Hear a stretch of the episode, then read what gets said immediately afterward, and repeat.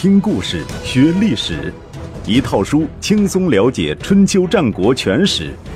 有声书《春秋战国真有趣》，作者龙震，主播刘东，制作中广影音，由独克熊猫君官方出品。第八十集，第四章，卿大夫们的政治舞台。公族夺权，三桓专鲁。公元前五九二年春天，东海之滨的齐国迎来了一场外交盛事。晋国上军元帅细客、鲁国权臣季孙行父和魏国大夫孙良夫联袂来到临淄，朝觐了齐顷公。细客是晋国的名门之后。其父细缺曾经担任晋国的中军元帅，掌握晋国的军政大权。细客本人也久经战阵。邲之战中，士会担任上军元帅，细克担任上军副帅。后来士会升任中军元帅，细克便顺理成章地接任了上军元帅之职。这个职务在晋国的地位仅次于中军元帅和中军副帅，可以说是。晋国军中的第三号人物。这几年来，晋景公通过一些外交和战争手段，在国际上重新树立了大国形象，恢复了晋国昔日的霸气。他觉得是召集诸侯结成同盟，与楚国逐鹿中原的时候了，因此计划于公元前五九二年夏天，在段道这个晋国的地方举行诸侯大会。出于一种慎重的考虑，同时也是为了体现对齐国的重视，他派细客先行出使魏国和鲁国，说服这两个国家各自派出使臣一同前往齐国，邀请齐顷公参加会盟。但是，细客的这次出使却因为齐顷公的荒诞搞得很不愉快，继而引发了严重的外交纠纷。据史料记载，细客有一点生理上的小毛病，背有点驼。齐顷公的母亲萧老夫人听到这个八卦，好奇心大起，便向齐顷公要求亲眼看看晋国使者。齐国难道就没有驼背？萧老夫人这好奇心本身就有点出奇。荒诞的是，齐顷公对于母亲这个要求也很感兴趣。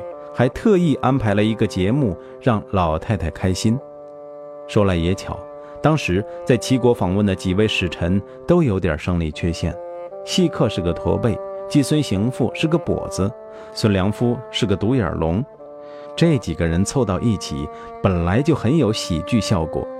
为了突出这一效果，齐顷公还找了三个有同样生理缺陷的人来担任典礼官。结果在接见使臣的时候，细客被一个驼背领着，季孙行父被一个跛子领着，孙良夫被一个独眼龙领着，而萧老夫人躲在帷幕后面，乐得前仰后合，眼泪都笑出来了。士可杀不可辱，何况还是堂堂的大国使臣。齐顷公为了博母亲一笑，居然敢拿三个国家的使臣开玩笑，这份孝心委实让人难以恭维。细客等人强忍住愤怒，没有当场发作。从齐顷公宫中出来，细客便起誓说：“此仇不报，我就不过黄河了。”于是不辞而别。临走的时候，将副手栾京卢留在齐国，说。务必完成使命，邀请齐侯参加今夏会盟，否则你也不用回国复命。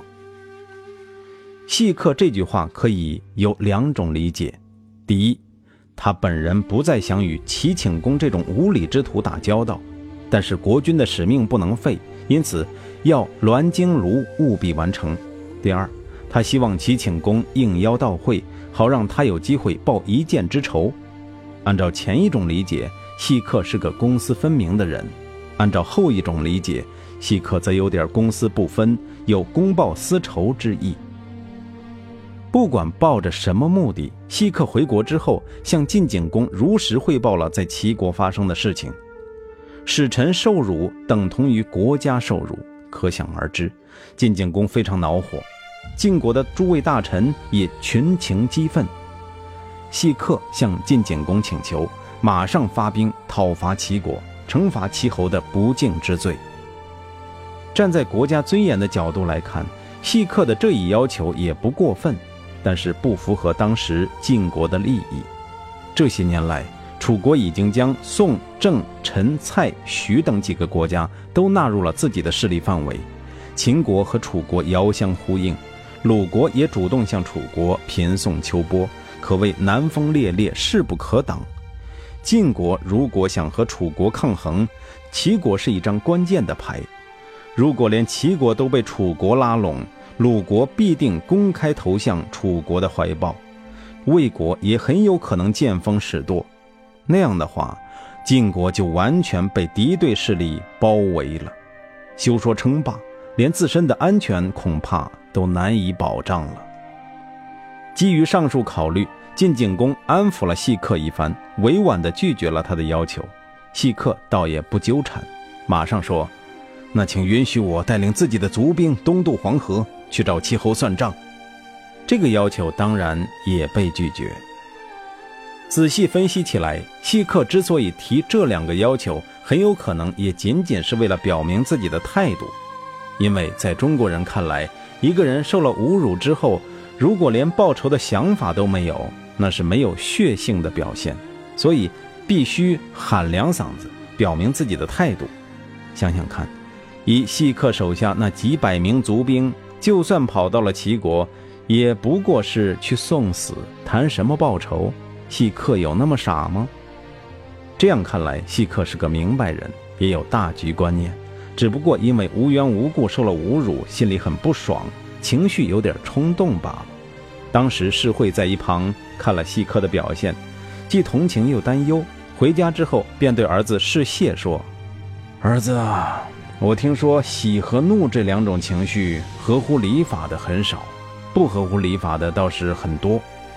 诗上面说：‘君子如怒，乱数传举；君子如止，乱数传矣。’这就是说。”君子的喜和怒都是用来阻止祸乱的，如果不是这样，那就很危险，必定会助长祸乱。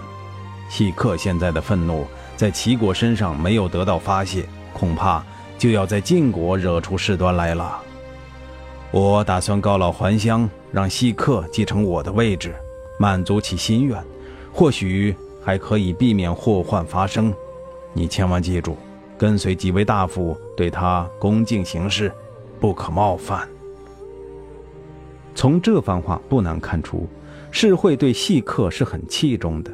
但是他也知道，细客作为一个有尊严的男人，如果有不良的情绪郁积于心，不得宣泄，难保他会做出什么傻事儿来。与其宣泄到晋国，不如宣泄到齐国。出于保护人才的考虑，世会毅然决定让位于细客，放手让他快意恩仇。这也是出于对细客的信任。他信任细客，即使快意恩仇，也能把握住一个度，既维护自己的尊严，又有利于国家大计。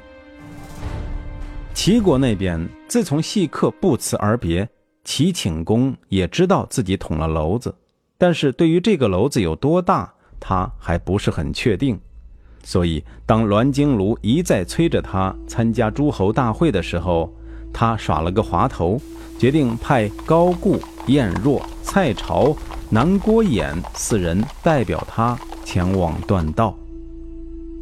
前面说过，高固是齐国传统贵族高氏的掌门人，也就是强娶了鲁国公主的那位强人。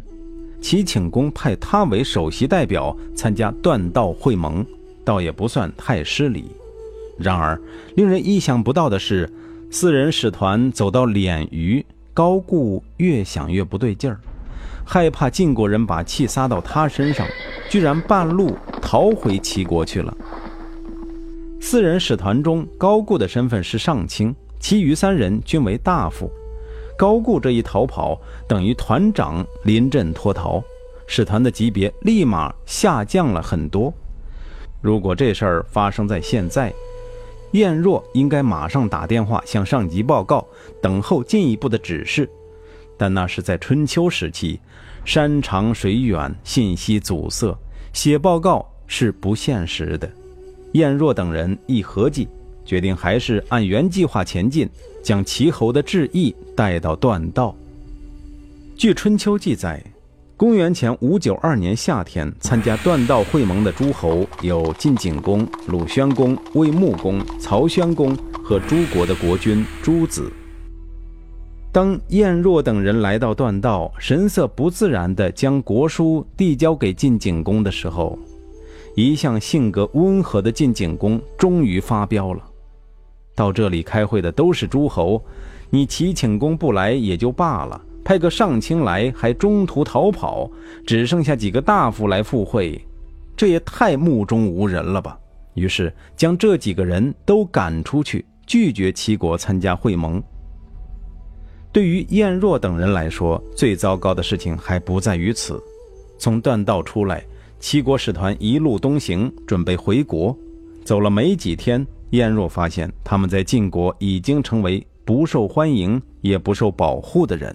所到之处，遇到的都是仇视的目光和故意的挑衅。这也难怪，齐国人先是侮辱了晋国的使臣，现在又侮辱了晋国的国君，晋国人怎么可能不生气呢？齐国使团走到野王这个地方，受到当地官员和居民的围攻，晏若被囚禁，其余的人虽然侥幸逃脱，但也没跑多远。几天之后，蔡朝和南郭衍分别在元城和温城被抓。晋景公对于这几个人的遭遇睁一只眼闭一只眼，默许了地方官员和群众的所为。而朝中的诸位大臣中，虽然也有人认为这样做不妥，但是考虑到细客的情绪，也不便发表意见。如果不是一个叫做苗奔黄的人及时出现，晏若等人很可能成为晋国人的刀下鬼了。前面说过，楚庄王当政之后，窦娇发动叛乱，结果兵败身亡。但是窦娇的儿子奔黄并没有在那次战斗中被杀死，而是逃亡到了晋国。晋国人将苗裔封给他，因此又被称为苗奔黄。晏若在野王被抓的时候。苗奔黄正好路过野王，看到了这一幕。回到绛都之后，他便摇着头对晋景公说：“齐国的大夫有什么罪呢？从前诸侯侍奉先君都急急忙忙，怕赶不上趟；后来又都说晋国的群臣不讲信用，所以诸侯才开始三心二意。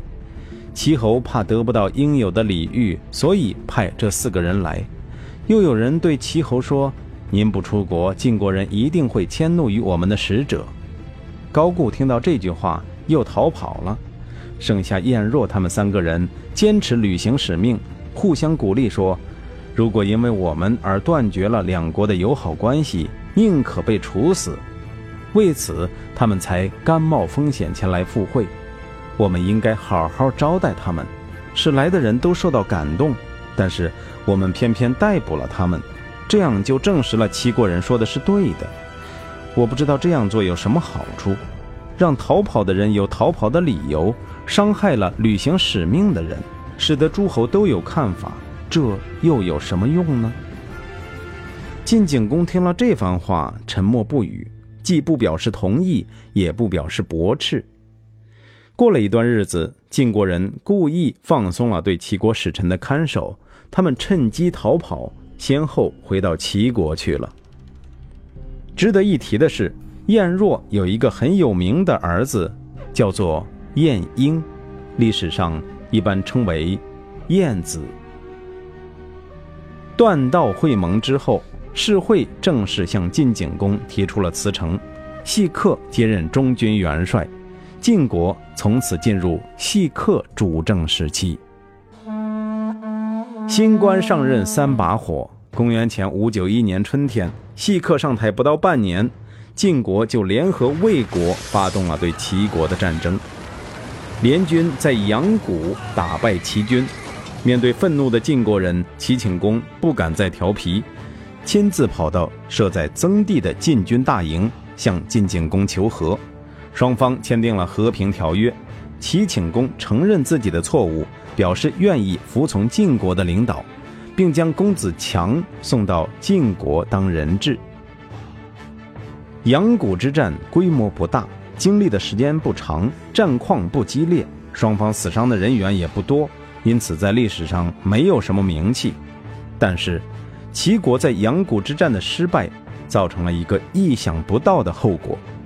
自即位以来，一直对齐国人俯首帖耳的鲁宣公，突然鼓起了勇气，决定洗刷这些年在齐国人那里所遭受的耻辱，派兵进攻齐国。鲁宣公这样做，有乘人之危的嫌疑。但也有可能是逼不得已。据后人大胆猜测，这个决定并非鲁宣公的本意，而是被三桓之一的季孙行父所迫。公元前五九二年，齐国的外交风波，季孙行父也是受侮辱的人之一。回国之后，季孙行父自然要缠着鲁宣公为他报仇，但都被鲁宣公拒绝了。理由很简单。人家晋国都没有大动干戈，咱们鲁国又何必强出头？因为这件事儿，季孙行父一直不高兴。现在终于等到晋国对齐国动手了，他也找到了理由，再次对鲁宣公施压，强烈要求出兵讨伐齐国。在这种情况下，鲁宣公没办法拒绝他，也不敢拒绝他。要知道，三桓发起怒来，那可不是闹着玩的。于是鲁宣公提出：“瘦死的骆驼比马大。齐国虽然新败，仍然远远强于鲁国，必须得到大国的支持，鲁国才能发动对齐国的战争。所谓大国，也就是晋、楚、秦三个国家。秦国和齐国，一个在西，一个在东，压根儿是风马牛不相及，所以不用考虑。晋国刚刚和齐国签订和平条约。”再度出兵的可能性基本为零，也不用考虑，这样就只有楚国可以依靠了，而且楚国应该也很乐意鲁国向他靠拢。公元前五九一年夏天，鲁宣公派使者前往楚国，请求楚庄王出兵帮助讨伐齐国。楚庄王用脚趾头也能算出这笔买卖所能带来的好处。按照一贯利索的行事风格，他没有任何讨价还价，就答应了鲁宣公的请求，而且约定秋天庄稼收割之后就出兵，请鲁国也做好相应准备。然而，到了那年秋天，鲁宣公没有盼到楚国的部队，反倒是收到了楚国人送来的一份讣告：楚庄王去世了。关于楚庄王的一生。后人基本给予正面评价。清代朱元英的观点比较具有代表性。他说：“齐桓公和晋文公之所以称霸天下，是因为有管仲和胡衍，凡事都听他们的就行了。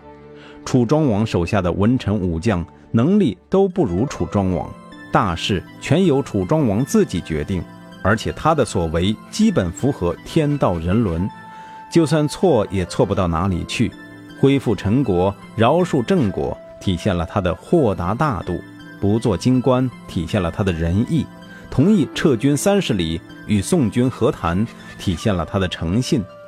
楚庄王的内政、外交、用人，都是其内心对外释放的表现，往往宁可厚道也不刻薄，将自己摆在退让的位置，而不跟别人争夺。朱元英还这样比较说：齐桓公和晋文公之美，在于他们善于表演；秦穆公和楚庄王虽然不善于装扮自己，胜在内心强大。单就功业而言，前两者也算是有圣人之功了。但如果说到道德建树，后两者则是君子所不能忘记的。对于鲁宣公来说，他并没有太多时间去给楚庄王盖棺定论，他现在火烧眉毛要解决的事情是如何压制住三桓越来越嚣张的气焰。前面已经多次说过三桓的来龙去脉，在此不再赘述。但是有必要介绍一下鲁宣公在位期间鲁国各位权臣的世系。公孙归父，公子随之子，鲁庄公之孙。因公子随久居曲阜东门，又称为东门氏。仲孙灭，文伯之子，公孙敖之孙，庆父之曾孙，也就是三桓中的孟氏。叔孙侨如，叔孙得臣之子，叔牙之曾孙，也就是三桓当中的叔孙氏。季孙行父，季友之孙，也就是三桓当中的季氏。其中公孙归父虽然不在三桓之列。但是由于其父公子随对于鲁宣公上台有大功，受到鲁宣公的特别宠爱，因此也权倾一时，和三桓构成了鲁国的四大家族。早在三年前，即公元前五九四年，在季孙行父的推动下，鲁国进行了一次重大的经济改革，史称“出税亩”，即按田亩之多少来征收赋税。按照周朝的井田制度，田有公田和私田之分，公室主要靠公田的赋税收入作为其经济来源，而卿大夫阶层拥有的私田是不收税的。随着生产力的发展和卿大夫势力的增强，私田的数量越来越多，公田往往荒废不治。一些先进的国家已经逐步承认私田的合法性，主要依靠私田来维持国家的赋税。比如晋国，在晋惠公时期就有了做园田的改革，走上了富国强兵的道路。鲁国在这时实行出税亩改革，可以说是公室与三桓等卿大夫之间的一次相互妥协。公室承认私田的合法性，卿大夫承认缴纳赋税的义务。从客观上讲，这次妥协增加了鲁国的财政实力，是社会进步的一种表现。但也使得三桓在鲁宣公叫板的时候腰板更硬，嗓门更粗，因此《左传》对出税亩的评价是“非礼也”。双方的矛盾一步步加深，终于穷途笔现。公元前五九一年秋天，也就是接到楚庄王的死讯之后不到一个月，鲁宣公派公孙归父访问晋国。对外宣称是向晋国借兵攻打齐国，实际上是找晋景公帮忙，希望借晋国的干涉来铲除三桓。然而，就在公孙归父访问晋国的时候，鲁宣公却突然无疾而终了。按照春秋的记载，是公薨于陆寝，也就是死在自己的床上。这段记载给后世留下诸多猜测，毕竟鲁宣公在这个关键的时候死亡，想让人不产生怀疑都难。而三桓的表现简直就是直接指认自己是凶手。鲁宣公的葬礼还没有举行，季孙行父便急急忙忙在朝堂上发表了一番讲话，全文为：“杀敌立树，使得鲁国失去大元的，就是相仲。”相仲就是公孙归父的父亲公子随，杀敌立树四个字，一方面是指责当年公子随杀死公子鄂和公子氏，另一方面也是在提醒大家，鲁宣公原本无权继承君位，只不过是因为公子随的阴谋才得以上台。至于失去大元，齐国对于公子鄂和公子氏的死，实际上一直耿耿于怀。因此，对于鲁国采取了表面友好、实则欺负的政策。季孙行父将矛头指向公子随，同时又否定了鲁宣公，最终的目的却是在攻击人在晋国的公孙归父。对于这种指桑骂槐的伎俩，大夫臧宣书觉得很不磊落，他当面回应季孙行父。过去发生的事情，在当时不能追究责任，后人何罪之有？你不就是想除掉归父吗？那就光明正大的派我去办嘛。三桓才不会手软，命令将东门氏悉数驱逐出境。公孙归父从晋国归来，到达生地的时候，听到了鲁宣公的死讯和自己的家族被驱逐的消息。他停下来，就在路边筑起一座土坛，用布帛围住，算是给鲁宣公设了一个灵堂。又将副手叫到跟前，请副手代替他回到曲阜，到鲁宣公的棺材前复命。做完这些事，公孙归父解开衣服。他露出左胸，用麻布系起头发，坐在土坛前放声大哭，然后站起来跺了三次脚，便驾着马车投奔齐国而去了。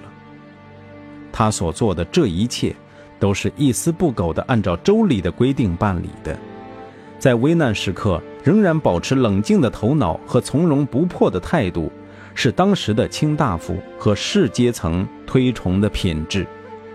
春秋郑重其事的记载，归父还至晋，至生，算是对公孙归父的一种褒扬。第二年春天，鲁宣公的儿子黑公继位，也就是历史上的鲁成公。